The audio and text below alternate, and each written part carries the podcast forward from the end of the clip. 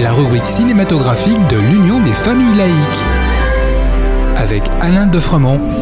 Bonjour, vous êtes à l'écoute de Laïkino, la rubrique cinématographique de l'UFAL. Bonjour Alain, aujourd'hui tu voulais nous parler du cinéma israélien.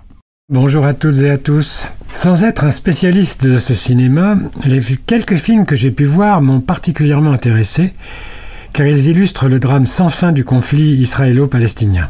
Dans les trois films que j'ai choisis, on sent l'œil critique que porte le réalisateur sur la politique des dirigeants de l'État d'Israël. Des films de guerre, donc des films tragiques. Oui et non. L'un d'eux m'a particulièrement frappé car dans une histoire absolument tragique, il ose instiller une dose d'humour noir. De quel film s'agit-il? Eh ben, C'est un film au titre intrigant Foxtrot, qui est sorti en 2017. Ce film de Samuel Mallows a été présenté aux Oscars et a reçu le Lion d'argent à Venise. Il a bien sûr été très mal reçu par les autorités israéliennes de l'époque, car il illustre un vrai malaise social devant la politique conduite par les dirigeants israéliens. Nous entrons dans l'intimité d'un couple dont le fils, Jonathan, effectue son service militaire loin de Tel Aviv dans un poste frontière en plein désert. Un jour, des officiers viennent annoncer au couple la mort de leur fils. Mais ce drame en trois tableaux, dont je préfère ne pas en dire plus, nous prend constamment à contre-pied, du tragique à un humour absurde, dans une scène vraiment, vraiment une scène digne de Buster Keaton. Si Foxtrot est le nom de la compagnie à laquelle appartient Jonathan, c'est aussi une danse dont la caractéristique est que, après plusieurs mouvements, on revient à son point de départ. Vous comprendrez en voyant le film. D'où le titre allégorique pour une critique féroce du gouvernement israélien de l'époque. Vraiment, je vous le conseille. Et les autres films? J'ai découvert le réalisateur israélien Ethan Fox, rien à voir avec le film précédent, avec notamment deux de ses films, Tu marcheras sur l'eau et The Bubble.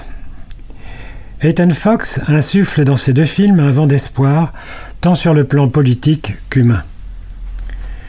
Tu marcheras sur l'eau, en 2005, nous raconte l'histoire d'Eyal, agent secret des services israéliens, dont la mission est de servir de guide à un jeune Allemand venu rendre visite à sa sœur qui vit dans un kibbutz.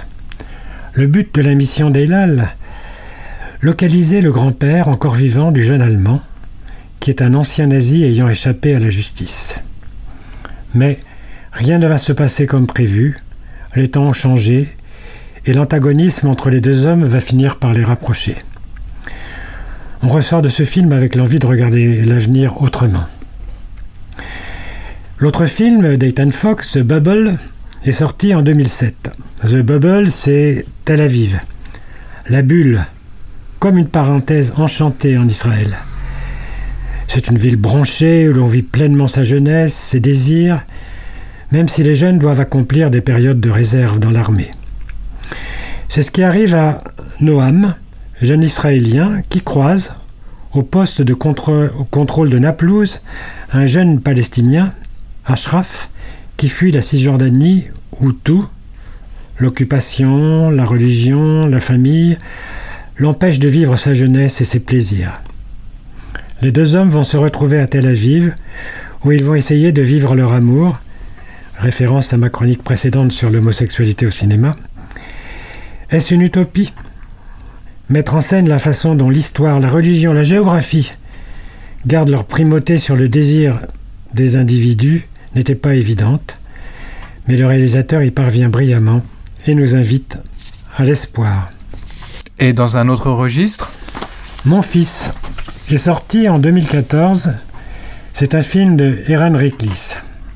Le réalisateur, ici, pose la question de l'identité au travers d'un jeune arabe, Liad, vivant en Israël, qui contre toute attente va être admis dans un lycée israélien, un lycée vraiment réputé de Jérusalem.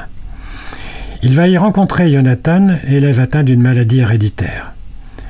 Deux vont lutter, l'un contre la maladie, l'autre contre la méfiance, et lorsque Liad tombe amoureux de Naomi, jeune juive de sa classe, il va devoir se poser la question de son identité pour se faire accepter. C'est une œuvre absolument bouleversante et vraiment magnifique.